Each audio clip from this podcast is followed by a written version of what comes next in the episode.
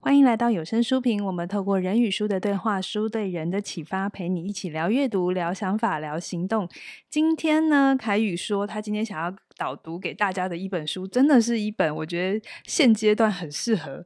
在读的书，因为嗯非常的世俗。你开头哦，好，你说了，我说我才刚才想说你开头不这么讲，你说嗯，今天凯宇要介绍一本很世俗的书，因为我们呃有声书评，我发现我们谈嗯非常多心理学的书，对对对，关系的书对哈。那我自己觉得，呃，像理财啊或投资，其实我自己是觉得非常重要，对人生对非常重要。可没是其错实我们不常谈，对不常谈的原因是，第一个，我觉得呃没有那个专业，嗯就不要说嗯自己不熟的嗯事情。虽然呃可能每个人都会吃饭，可是嗯不是每个人都可以评论美食评论的很 好，啊没错。没错我，觉得有一点像是这样嗯的心情。然后再来就是，我觉得每次讲这种呃议题啊，好像很快的就要跟赚大钱。嗯嗯连嗯，连接在一嗯起，嗯那我觉得并不是赚钱不好，可是好像大家对于金钱的定义有一点小，有一点嗯狭窄。对，所以凯宇就说：“呃，你最近读的这本书，这是你近期最喜欢的一本关于金钱的书，对吗对，可以这么说。？”对，那你嗯要不要先告诉大家，这种这种这么通俗的 书名、哎哦？我刚刚是没听到还是怎样？你有跟大家说今天是什么书吗？哦，对，对不起，对 对， 我想说拿这么久也了，没想关系啊，我自己讲也可以然了。后那个标题一定都有嘛，对就是 对我们今天这本书呢嗯叫做《致富心态》，嗯我哼，不想你听到这一个这个书名第一时间的反应是什么，我觉得会有很两种比较典型，一个就是哦又要谈。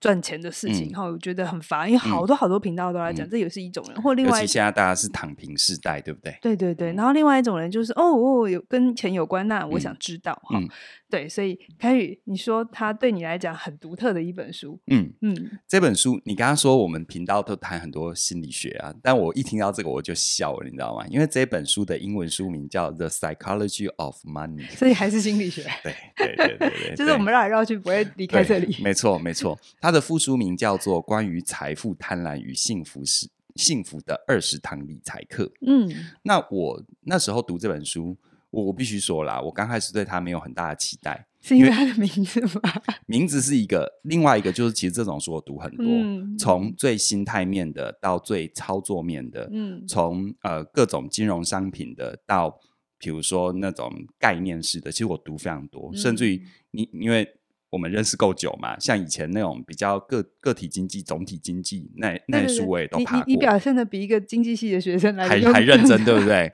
对我都爬过，所以我会觉得，again，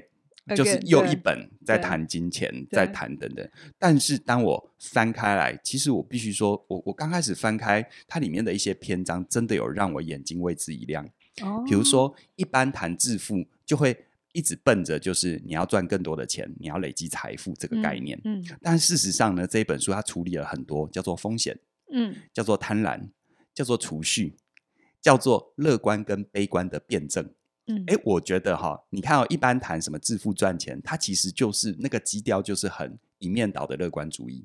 对，而且好像越多越好，它嗯对底层的逻辑是这然个、后然后然后谈经济大趋势的，就是比较一面倒的悲观主义，因为看起来比较有学问，比较深沉。就总经都会看起来比较复对杂一点，可是如果浓缩到我们个人的生活，真的嗯是这样吗？你看哦，就像我自己，我记得我我我我我二十多年前刚出社会，那时候的整个社会氛围就一直在讲不景气，对对讲了二十多年，到现在还在不景气。但是如果我们看经济数字，嗯，我们看啊、呃股市的表现，我们看总体财产的增值，好，这些如果都与你无关也没关系，我们就看我们真实的生活品质。你主观感受是一回事哦，但是客观来看，你会发现二十多年前你牙痛的治疗手段跟现在的治疗手段是不是差很多？对对费用是不是差很多？对对对不对？嗯然后主观的舒适感是不是差很多？对对对对，就是我们常还常会有有一那个手术开刀的那个，现在好像叫达尔达尔文嘛，对对对那对个更精准，而且对啊，所以你看哦、有时候我们心态上都会很想要回到过去，对不对？嗯，但是真的回到过去有比较好吗？你看，回到农业时代，你随便生一个小病都会要你的命诶、嗯，然后你会觉得日出而作，日落而息，好美的田园生活。但说实在一点，第一个，如果你没遇到风险就算了，哎，应该说，如果你没遇到风险，你会无聊到死，嗯，但是遇到因为风险， 因为你没有手机啊，对对你没有这些东西嘛，对不对？对但遇到风险呢，你就会马上死，对对对，因为你没有任何抗风险、抗打击的能力。嗯所以呢，我觉得为什么我会很推这本书，是因为它不仅是让我们在成年之后认真面对钱这件事，它还用一个更大的格局，它大到就是它它大格局，待会我会讲一些数字，但它又聚焦到你我我心我你我的心理到底是怎么嗯看钱这件嗯事，嗯嗯，所以我会说，哦这是一本认当你在成年之后认识金钱的第一本书，哎嗯你把这个调子拉得很高哎、嗯，你说它要是我们成年之后的嗯第一本书，对对，意味着它就跟幼稚园的那种打底的这个基础是一样重要的欸、我其实也一直在琢磨，为什么我要特别强调成年？因为嗯在幼稚园等等，可能他必须要先有数字概念，嗯可能他必须要有呃交易的概念，比如说钱嗯就是一个交易的媒介嘛。但成年之后，这些概念应该都有了，应该都有了，而且嗯我觉得成年之后对一件事情会很有感，叫做现实压力，是是，对不对？嗯，那好你你为什么觉得它是成年后第嗯一本？它跟其他其实好多好多讲投 资理呃财书最不一样的嗯地方，好，我里面哈，我就又借用他在第六十八页谈到的四个要点。嗯好，他说，如果你属于这个族群，就是属于这种比较是呃，对于风险可能过度追求或者是过度害怕的，他说这边这边有这四个四件事情。我我让大家听听看，你就会发现，其实成年之后，不管你现在状态如何，这四件事都很重要。嗯第一件事，他说最困难的理财技能是实现目标后停止继续追逐。哦他告诉我们致富心态是不是叫高？应该理论上要告诉我们梦想越大越好。嗯那他其实告诉我们，就是你不要不自觉的掉入一个终点线不不断往后延长的比赛里。哎、这真跟资本经济真的很不一样。对，因为资本经济就希望你一直不停的消对费，然后在那个滚动的逻辑对里，每个人都做这件事，不停的做这对件事，那个球才会越滚越大。对，他说哈、永远要小心，你的野心增加的速度远比你感觉到满足的速度来得更快。哦，所以你你不觉得它是一本真的在谈跟钱有关的书是很不一样的？对他非常的克制。 对，嗯，但是是我自己在实物上，我也发现，像我自己也有做金融投资，因为这份克克制，事实上我的风险把控的很好，但我的嗯报酬率无论在熊市还是牛市都可以有一定的水准。嗯嗯，哎，嗯这个是听起来吊诡，但其实它才它才是真正叫做金钱的真相，是因为是金金钱本身就是一个标签，是它其实反映的是众人用钱的心理状态跟行为嗯呈现。嗯好嗯 再来看第二个哈，他说钱会让你带来的困扰，一切的一切，社会比较才是问题的核心。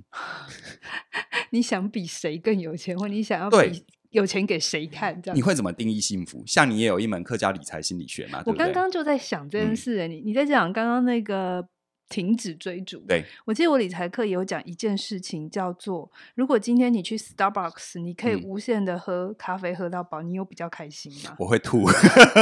对，所以我们是不是嗯比如说我们就定义，哎、我们的新杯子哦，如果我今天真的需要的就这么一杯 的新量杯，子好看吗？嗯， 嗯那我喝到它的时候，我会最是满对足嘛，最对好的满足。可是如果 over 的时候，我感觉我在喝的时候是嗯快乐，可是其实对后面会有副作用。对，所以我在读到这边的时候，我自己就有一个眉批，这我自己写的。他说我我上面就写的说，幸福的定义并不是你赢过了谁，嗯，但你会发现哦，其实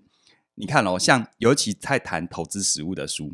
我们是不是常常听到一个词汇叫做“打败大盘啊，对对对，有没有对对”？，它其实背后就隐含着社会比较。赢赢过别对人，你比其他百分之九十的投资人都聪明，对，只有你做对决定。当然，如果我必须说，因为我自己也有在做金融投资，我说大盘就是一个现在大环境的 baseline，好，嗯它的确是一个比较的指标，但是我的目的是为了打败大盘吗？诶，这就值得思考了。如果嗯把大盘这两个字换掉，你会发现有很多人得到了很多，他仍然不快乐的原因，是因为他的目标并不是去他自己想去的北极星，他的目标是为了超越某人。来，再嗯讲心理层面一点，很多人为什么努力了一辈子不快乐，是因为他一直想要满足父母亲的期待，嗯嗯嗯，他一直在追着他父母亲的身影，嗯，但嗯是他不是去朝向他自己真的想去的地方。是，所以社会比较才是一切痛苦的根源。哦所以为什么有些人他明明已经有很好的条件资源，但他会把自己搞到破产？嗯，嗯但有一些人，人家说什么闷声发大财，没有人知道他有多有钱。就哪一天突然因为一个什么事情，比如他突然过世，遗产的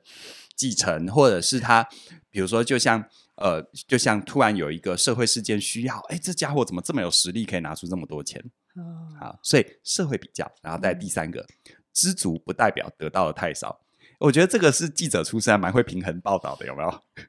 嗯，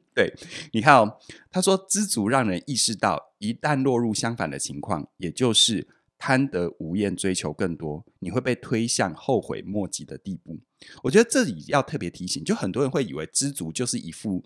呃，这个世界与我无关，清心寡欲，， 对，但其实不是知足，它有一个很重要的前提，叫做你先定义出什么叫做足，就是而我呃不是而而而不是因为你害怕，因为你没有培养能力，因为你心理排斥，然后你把知足当借口。对嗯对，就是我刚才讲的，如果你需要喝这么一杯咖啡，那就嗯是你的量，嗯，那你不用更多，也不用更少，就是你需要这么多就好，没有错。好，嗯然后第四个，他说有许多事情，无论潜在的获利多庞大，永远不值得冒险。你看哎哦，这像这其实嗯很文很怎样？很多跟励志书是相反的对，你看像那个什么马多夫啊啊，或者是像层出不穷的庞氏骗局，嗯，对不对？嗯所以，甚至于我们说哈，你你看，你看我们开公司一定要面对税务的问题。嗯，然后，当你有认识同样创业的同才，你就会发现，哇，每个人节税省税的方法是不是千奇百怪？对但到最后，我们就问我们自己，我们要的是什么？对，我要的是追求缴税的极小化，还是我要的是我能够过上一个我自己晚上睡得好觉的日子？他这里面谈到投资实物啊，我嗯鼓励大家真的买这本书来看，值得买，而且值嗯得反复看，因为它里面谈到投资实物，他就说，请选择你做了那个投资决策之后，你晚上可以睡好觉的那种决定。他说，晚上能够睡好觉比什么都重要，比报酬率更重要， OK，这真的是至理名言。嗯哎嗯，但是我觉得这也需要走过千山万水之后，一定也有疯狂跟荒唐过。我我对相信他并不是一对开始就这样。所以我为什么说它是我我为什么特别标定这是成年人认识钱的第一本书？哦因为因为因为你知道成年人比较有这个概念，嗯，然后加加上因为他进入成年，他的 everyday life 就是面对真实的挑战，嗯面对很多的选择、风险的评估。所以，当他先有这个概念之后，他随着前进的过程中，在不断的回来复盘，嗯，我觉得他对于钱会呈现一个很健康的状态。对，我嗯觉得你也还是可以疯狂一下、体验一下，然后你就会知道那个感觉。对，那如果你有这个种子的嗯话，那就像我们很多时候年轻也还是会有一种老人家讲的，我就是没有要听嘛。对但对是老人家有讲过跟没讲过对还是有差。对，其实，在投资上，很多人就会因为太过分自信，然后觉得嗯一定会涨或一定会跌，然后 show hand，、嗯，那嗯 show hand 是很可怕的。嗯，就嗯像巴菲特说，投资的最重要原则，第一条不要不要赔钱，好，嗯第二条跟第一条一样。 但巴菲特说不要赔钱的意思，并不是说你的每一次决定都不要赔钱，而是说你不要让自己深陷于破产的风险。嗯嗯对你可能每一个决定各有盈亏，嗯只要算起总账，你不会破产。而且这里面书里面他也特别提到，其实有时候你不要去追求投资的圣杯，嗯，不要去追求那个所谓的最佳报酬率嗯啊，那是一个迷思，因为没有所谓的最佳报酬率，环境会变。而且，当你为了不断去追求最佳报酬率，就会很容易。你看到、它是一个吊诡。当你心中已经觉得自己有最佳报酬率，这时候你觉得你的风险意识会同步警醒，还是同步弱化？弱化。会弱化到甚至于你会觉得我已经找到最佳报酬率了啊、嗯嗯嗯所以这时候你是经不起任何黑天鹅的。 ，OK，嗯好，这对是那个想法的部分。哎，阅读的部分，接 下来我们要对来聊想法。那刚刚凯宇你在开录之前也有跟我们说，呃，其实就这本书，我我们现在已经知道它的基调比较嗯不是那叫你冲冲冲冲冲嘛，哎，对它不嗯对是，它不是。那嗯我们要不要来讨论？就是或这本书有没有去讨论一件比较那致富嗯跟呃谨慎的使用钱，嗯跟很小心的用钱，它到底的呃差别是什 么？好，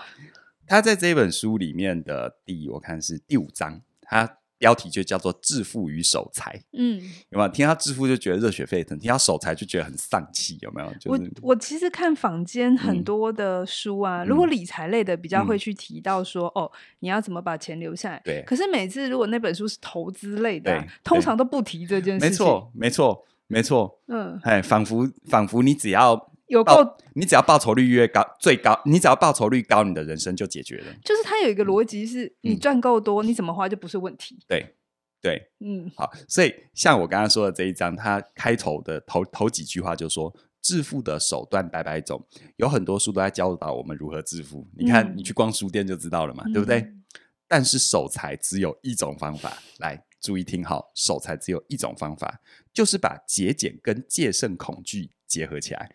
其实这真的听得不中听哎、对，但我为什么说成年之后值得读？哈，它里面我我，如果你有投资，你有接触一些投资或金融操作，你一定听过一个名字叫杰西·里佛摩，他是上个世纪呃呃，就是那个那个上个世纪一个，他有一本很很有名的书叫做《股市作手回忆录》，我还嗯记得不是我托克斯托尔尼不是科科斯托兰，科斯托兰是一个正面教材，啊，杰西·里佛摩啊是一个反面教材。我想起来他了，哎、他嘿起来几次破产几次，然后到最后嗯哦好我像知是道我自知道杀还是我怎听过样？他的故事，对，嗯那你看哦，他就是一个很明显的，就他超会致富，嗯，他可以几次破产，几嗯次、然后翻江倒海，嗯但他不会守财。对对，你看对守财哦，他说对节俭跟戒慎恐惧。节俭的意思是什么？他这里面哦，他其实花蛮多篇幅告诉我们什么叫做合理的欲望啊。 怎么又回到理财心理学？对对对对对，你该哦 你该理的不是钱，是对你的欲望。对，然后再来呢，戒嗯慎恐惧。其实戒慎恐惧就是说，你完全不敢冒险也是不对的，是，因为钱会被通膨吃掉，对，因为钱会被不可抗力的风险所冲刷掉，嗯，所以你还是要投资，但是戒慎恐惧，你要永远把风险意识放在前面。 嗯，可这里问题就来了。你看，一谈到风险意识，我相信我们的很多听众也因为太有风险意识，所以你的钱嘛，最多就放定存。哦，啊，你完全不敢去做任何稍微积极一点的嗯啊，哪怕是这个这个这个投资一些比较稳定的这个收益的，比如说像债券或等等的，甚至于都不敢。啊，尤其是你看嘛，我们说全世界现在最稳的叫做美国公债，现在也不太稳了嘛，对 不对，因为因为中国不买了嘛，对不对对？没对送对嘛，没对吧？错啊，然后价格也是压压乌这样子。嗯但事实上来说，你会发现，我们不管活在哪个时代，就像我今天开头说的，二十多年前我刚出社会的时候，就在讲不景气，不景气到二十几年还在不景气，真 的，所以悲观主义的论调永远存在，而且嗯悲观主义、悲观主义者永远会让人觉得很深沉、很有嗯智慧，嗯，有没有？然后乐观主义者永远会让人家觉得他是个蠢货啊、傻傻叉。天天 生拿衣服这对样子，可是，如果长期来看，请问这个世界的前进，包含你财富的前进，嗯是乐观主义推动的，还是悲观主义推动的？当，然是乐观主 你义，差点讲错，是 不是？我看你的嘴型。 嗯、乐观主对义，我只讲一个东西啊，你来体会一下，为什么我们看待钱，嗯适，当的乐观很重要，嗯，然后要永远警醒那种不断不断的叫喊的乌鸦。嗯，我来讲最近在美国这一百七十年的一些社会现象。哦，我以二零二零年为基准，也就是说，在一八五零年到二零二零年这一百七十年发生了什么事？我一一念给你听哦。第一个，有一千三百个美国人死于九场的重大战争，坏消息吧？这段时间创立的企业百分之九十九点九倒闭，哇塞！嗯好，然后有四个美国总统被暗杀，在这一年，他在这一百七十年里面，呃，这个其中有一年有六十七万五千个美国人死于流感，这一定不是啥那 个 COVID COVID 更多，它是那个那个好像西班牙流感嗯什么的，我有点忘记了哈。然后有三十场互不相关的天然灾害接连爆发，每一场天灾至少死四百个美国人，出现三十三次的经济衰退，时间加起来高达四十八年。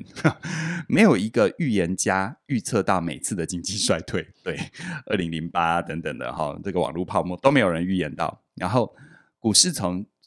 近期的高点下修超过十 percent 以上的次数，总共有一百零二次。嗯股市价值损失三分之一以上的次数至少十二次，有二十年的年度通膨率超过七 percent。好，然后根据 Google 的资料，经济悲观主义这个词汇出现在报纸上至少出现了两万九千次。嗯，所以啊、我们放到任何的环境跟社会，这一百七十年充斥的这些事实，哎，一百七十年嘛，对对对这一百七十年，你觉得整个经济大环境会 怎样？听起来很糟糕，可是想一想，它是一百七十年里稀稀释的，那是你、呀，那是你呀，嗯，对不对？那你哦呀，其实我我必须说，就以我们录音的此刻，有没二有？零零二零二三年，对，嗯就以我们录音的此刻是二零二二三年的大概二月二月嗯二月下旬，嗯你说在在此刻，其实我们说未来的经济多糟多糟已经讲多久了？但别忘了，今年以台湾的市场行情上来说，今年从年初涨到了现在，嗯你会发现好像跟我们真实状况脱钩的，对不对？对对对，因为怎么样？其实金钱心理学里面有一个很重要的部分，就在于你看哦，当你一直抱持着悲观、悲观、悲观、悲观，悲观主义者有一个最大的特征叫做他要确认一切真的都转向了才进去，然后他就当最后一根韭菜。对对对，因为他需要的安全感太高了。没错，哎，这真的让我想到，现嗯在的人在对安全需求，他要不就好两极，一下就是完全对不管，对，要不就他要好没大的错保证。没错。你看哦，这一百七十年，这个后置可能帮我一下哈、这一百七十年，美国人实质的这个国内生产毛额，它的曲线是长这样，就是一个向上非的常漂亮的成长嗯曲线。嗯然后呢，这一百七十年里面，生活水准提高了二十倍。而嗯且几乎没有哪一天是在缺乏确切理由的悲观心态下度 过，就每天都有这些坏消息。但是客观来看，我们的生活水准提高二十倍，嗯所以你在这一百七十年，无论你在哪一个时间点介入，开始好好安排你的钱，时间放得够长，你是不是都可以叫做保证获利？对，如果你活够久，其实不用太久诶、如果你真的用电脑回测的话，有没有用模型去回测的话，你只要大概十年，嗯，十年。那你说对成年人，你安排自己撇掉意外啦，那个就没有办法控制。你你对一个成年人，你比如说你终于三十岁，稍稍微有一点点积蓄，你说放个十年，四十岁放个十五年，四十岁过分吗？我嗯觉得不过分。是，但你看，我们是不是很多时候我们都在每一年找致富的机会？嗯但事实上，整个大环境或整个所谓的你能够看懂悲观主义的事实和一切是向好的关键嗯。其实你要真的让自己不敢说大富大贵，但至少让自己在这一辈子对钱不会害怕，哎是很容易做到的是。，但是我可以这样理嗯解吗？悲观主义如果是一种不没有安全感的话，嗯那适度的乐观主义，我可以把它理解成一种其实是对世界的一种信心嘛。对，就没错是你要对世界有信心，你才会没乐错观嘛。那没错，我记得我们也一起曾曾经讨论过一件事情，叫做为什么有一些人他好像做任何投资他都比较顺势，或对比较敢，对是因为他其实对人有一定的信任。比如说对，我们就有讨论过。光是买房子这件事情，真的不管外面消息面怎么样，你就算真的已经是存到了你的头期款，然后你也真的看好了一个合理的物件，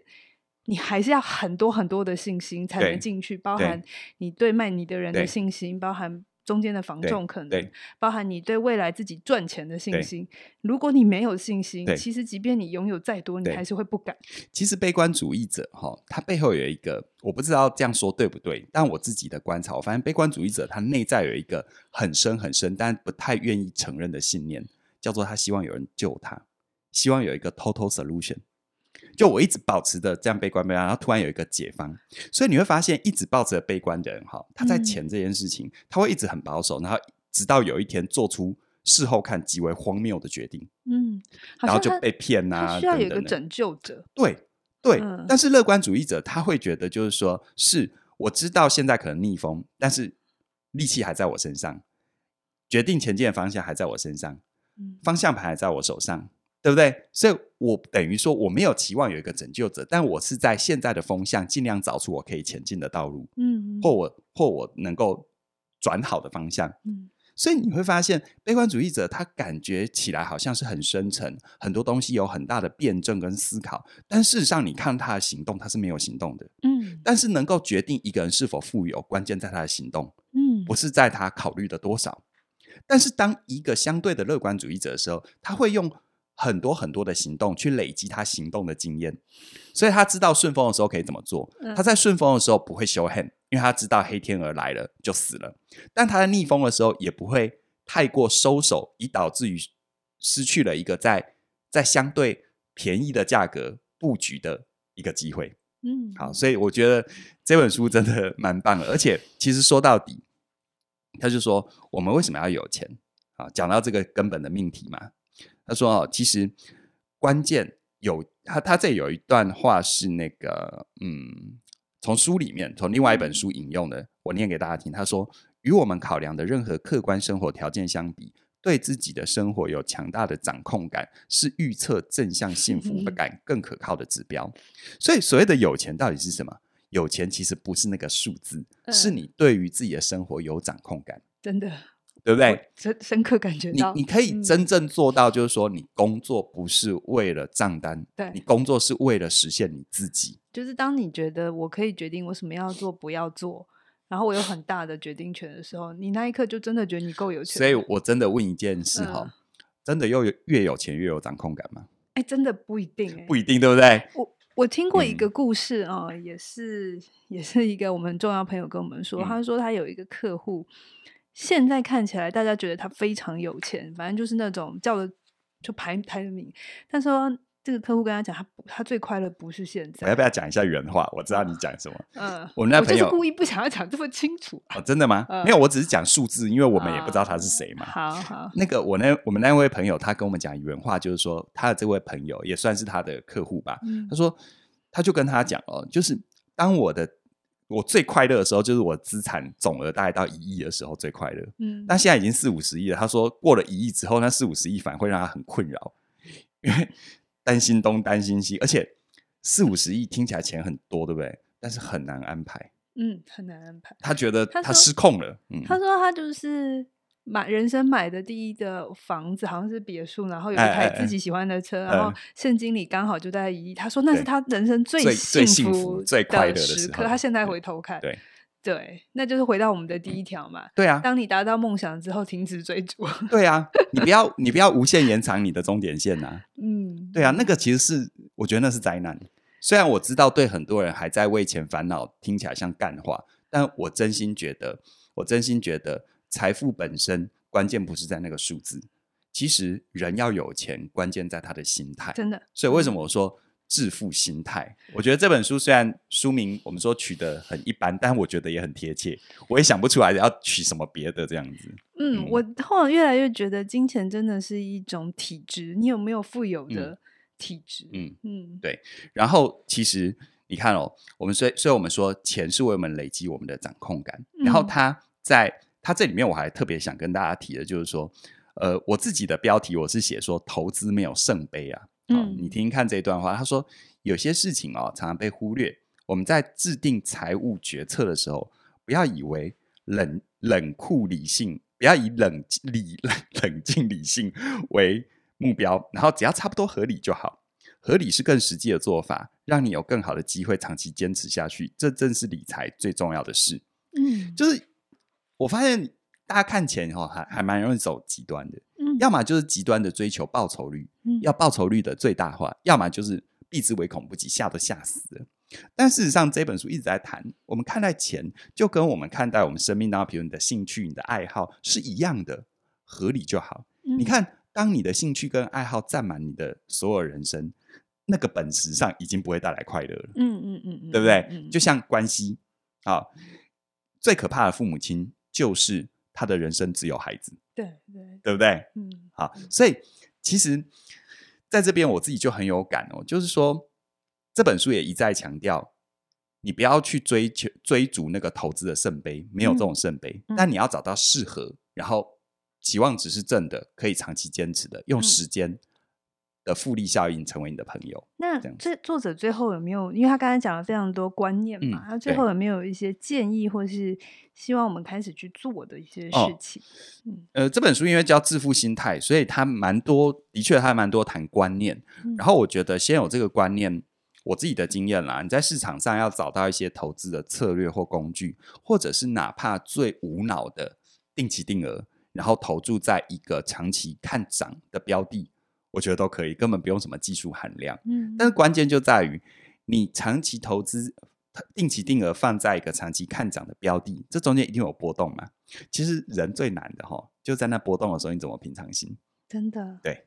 嘿，嗯，我需要分享我的方法吗？可以啊，你可以说说看啊。我的方法就是对你的操作工具不要太熟。 嗯，就是，嗯，我的方法是我会做这件事，但我没有熟练到话我，我我帮你，我帮你，我帮他讲白话文啊，就是其实有时候你对那个工具，就比如说交易平台界面太熟，你就会过度交易对，对你会过度交易。对，其实你只要确定那个商品标的本身至少有基本的抗通膨能力， 对我觉得我就够我我的了。方法是这个。对，然后你就定期定额定额当做存存钱，因为以现在的利率来说，虽然都嗯都一直在升息，可是那升息怎样，通膨就在那里，嗯而且升息到一定程度，它还是会进入降息的循环啊。嗯，那你要怎么 depends 那个，对不对？好所以它里面它在后面有很多具体观念上的建议，但是我挑几个跟大家说哈。第一个，比如说他说，当事情运作顺利的时候，请尽力找出谦逊之道；而当事情出错了，尽力找出原谅跟同情之道。你会发现他根本在好心讲理学哦跟我们讲做人做事的道理嘛，对不对？嗯好，然后再来，他很多啦，我就挑几个。他说，使用能够让你一夜好眠的方式理财，这个我觉得这很重要哦，嗯哈。再来，如果你想成为更出色的投资人，你唯一可以做到最有效果的事情是增加你投资的时间。嗯，意思就是说，不要就是要坚持下去啊，让时间的复利效应成为你的朋友。嗯嗯，其实我觉得不止投资这件事、欸，包含你的专业、你的能力、你的亲密关系的能力，或者沟通，都是时间。所以你反过来想，一个人愿意投资在时间上，反过来说，这个人可能没有钱嘛？对，就反所以你有没有发发就现？是我我遇到很多人，嗯他为什么想说他这么一直换来换去，换来换嗯去，那他也不笨，嗯，就是他是聪明，可是他不愿意投资时对间。对，就任何对一件事情，它其实是需对要时间的。从心理心理的角度，他可能是他不愿承诺。嗯啊，他可能太害怕，或等嗯等等等等。但其实真的，你刚刚讲到一个好重要的关键，当一个人愿意相信，他愿意去相信时间的复利放大效果，不管在任何领域，倒推回来，他不可能没有钱，